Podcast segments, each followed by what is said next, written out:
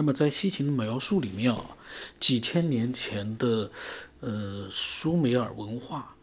似乎是非常的高。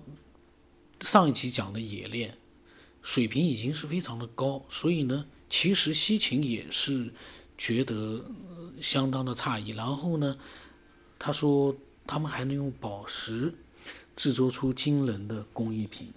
这个其实我上一期就提出了疑惑，就是他们为什么，呃，会从一个低级的文文明，文明都谈不上，他们是怎么学会了这我们现代人没有经过这个呃老师师傅的这样的一个一代代的呃教导才会学会的一些东西冶炼和呃工艺品。那么西秦继续说呢？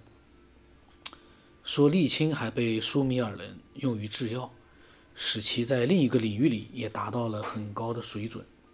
在被发现的数百个阿卡德文献中，都广泛使用了苏美尔语中的医疗术语和用语。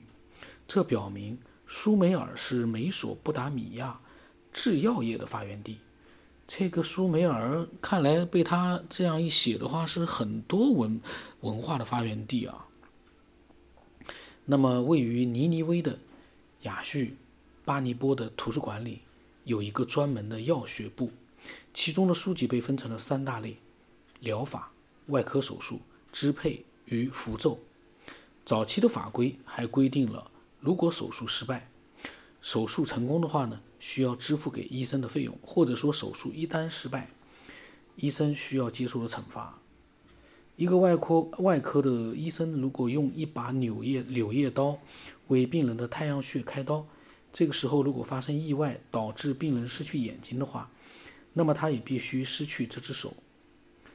呀，被他这么一写，怎么弄得这个几千年前的文明搞得好像很睿智、很很先进一样？居然还有用柳叶刀来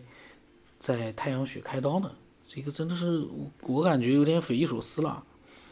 这可是他所说的最起码五六千年之前了。他说，在美索不达米亚的坟墓里出土的一些骨骸，很明显的接受过脑部手术，一个部分破损的医疗片段，提出了要切除盖在人眼睛上的阴影。呃，西芹说呢，这多半多半是指白内障。那么另一个文献的片段提到了对切割器的应用，说，如果病魔侵入了骨头，你需要刮掉以及移走它。那么苏美尔时代的病人可以在嗯，就是水医生和油医生里面选择，有两种不同的医生，一个是 A Z U，一个是 I A Z U，意思呢就是一个水医生，一个是油医生。那么嗯，一个出生于乌尔的碑刻，拥有接近五千年的历史。他在他的上面称一个药师呢是露露医生。不仅如此呢，那边还有兽医，被认为不是牛医就是驴医。在哥纳什找到的一个相当古老的圆柱印章上，描绘了一对手术镊子，属于乌努格尔蒂纳医生。这个印章同时还描绘了一条在树上的蛇，是当时的一种医学符号。还有许多描述助产人员用某种器具切断出生儿脐带的画面。这个被他这么一讲，他们的医术好像很高明一样的。那么西行继续说啊，苏美尔的医学文献涉及了诊断以及处方。毫无疑问，苏美尔医生治病从不求助于魔法或者是巫术。他们建议清理和清洗，并在热水和矿物质溶剂中浸泡；应用蔬菜的提取物，并在石油化合物中摩擦。药品是用植物和矿物质化合物制成的。针对其应用，还配以适当的液体或者是溶剂。如果是口服的话，则把药粉放入果酒、啤酒或者是蜂蜜里；如果是倒进直肠的话，就像是调配灌肠剂，它们将被放进植物或者是蔬菜油里。酒精呢，是一种在外科手术中扮演重要角色的物质，也是许多药品的基本成分。它通过阿拉伯语的一个他说，K O H I 演变，他说通过这个阿拉伯语里面的 Kohi 演变成我们的词语，最初则是来自于阿卡德语里面的一个 Kuhlu。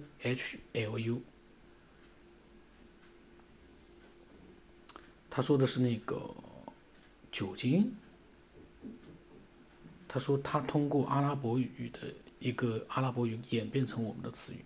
然后呢，像这种就是可能会有那么，嗯，偶尔会有那么一句一段呢，可能他会意思不明确，我们就不不多管他了。我们讲一些，呃，对我们有些启发性的东西。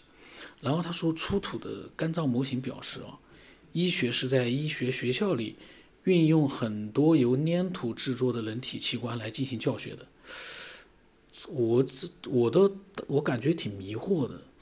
难道五六千年之前苏美尔地区的医学就像西行他描述的这么发达吗？然后他说，解剖学当然是一门高深的学问，用宗教仪式中的说法是解剖被献祭的动物，唯一的不同是工作对象变成了人。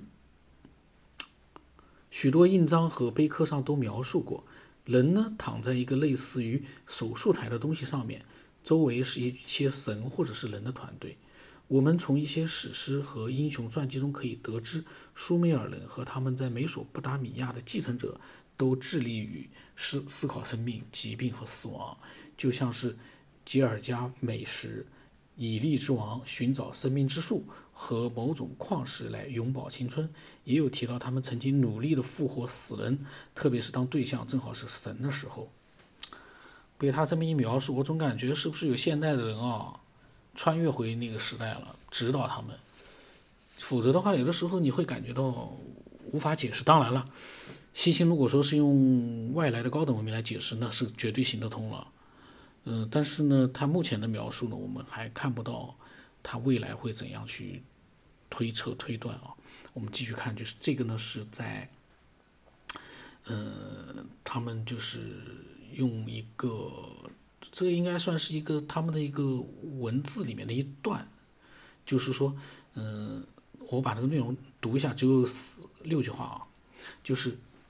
在尸体之上吊着杆子。他们指挥着脉搏和光辉，六十次的生命之水，六十次的生命之食物，他们将其撒下。接着，伊南娜被唤醒了，说这个应该是一个神啊，就是努力的复活死人，特别是就是当对象是神的时候，这是一段描写。然后呢，西芹就说了，是不是存在一种超现代化的，就连我们都只能猜测的方法？被他们运用在重生的尝试中，他们已经可以将对放射性原料的认识应用在治疗疾病上。我们现在还要有一个概念哦，西秦的这些文字都写于一九呃上世纪的七十年代，我上次好像讲过了，距离现在已经有五十年了，快四五十年。那么也就是说，那个时候其实还没有我们现在的这样的一个呃。科技高速发展发展的这样的一个社会状态，当然当时呢也是快速发展，因为当时美国人已经登上了月球，嗯，可是毕竟是四十多年前，西秦，呃，目前我们看到的内容，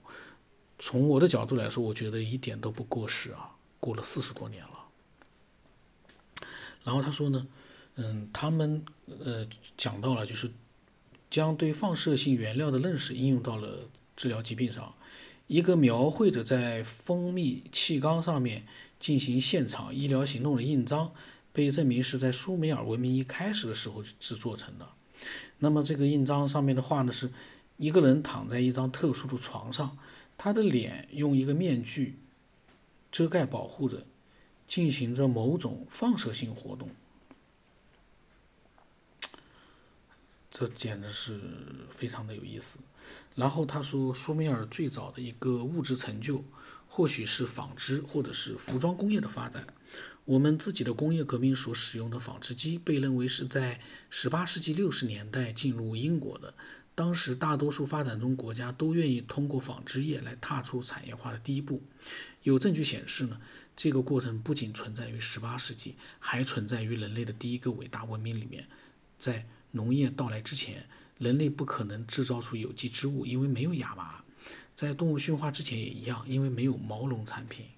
那么，呃，格瑞斯 ·M· 克劳夫呢，著有《纺织业远古的呃筐篓和席垫》这样的一本书。他与学院派的观点达成共识，认为纺织业，呃，于大约公元前三千八百年起源于美索不达米亚。照他这么写的话，是有很多的具体的一个行业，嗯，文化都是出自于美索不达米亚，就就是也就是说，当时的苏美尔。文化，这个呢，嗯，没没有办法去确定啊，呃，但是呢，西秦肯定是有它的一定的一个考察的一个依据，但是具体说是不是百分之百就是对的，那我们不敢讲。然后呢，他说，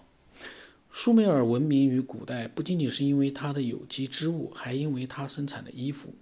呃，约书亚书记录到，他说这本书里面记录到。我在所夺的财物中看见一件美好的士拿衣服，我就贪爱这些物件，便拿去了。那么，西秦说呢？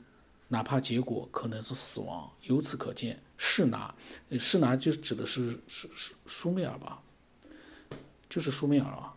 士拿的衣服是多么的美好，以至于人人们愿意，呃，甚至愿意冒着生命危险去得到它。在苏美尔时代就已经有了大量的专业术语，用于表达制衣所做的道具或工具。最基本的成衣呢，被称作 tug，被称作 tug 点 tu 点 she 的衣服，在苏美尔语里面的意思就是完全破损的衣服。这是西秦他的一个对苏美尔当时的大量的一些专业文化吧，应该这么讲。呃，一些描述，然后他说呢，古代文献里面的描述不仅显示出当时的服装具有惊人的多样性，还有十分雅致，而且还十分雅致。这种高雅的品味在衣服、发型、头饰和珠宝中流行。嗯，这个呢是西秦根据一些文献，他嗯讲到了苏美尔的物质成就，就是在各个行业领域里面的一个。文明说很多呢，行业文化都是从那边起源的。这个我们反正先了解，然后呢，我们到最终在看到了更多的西秦的描述之后呢，我们可以呃做一些自己的设想。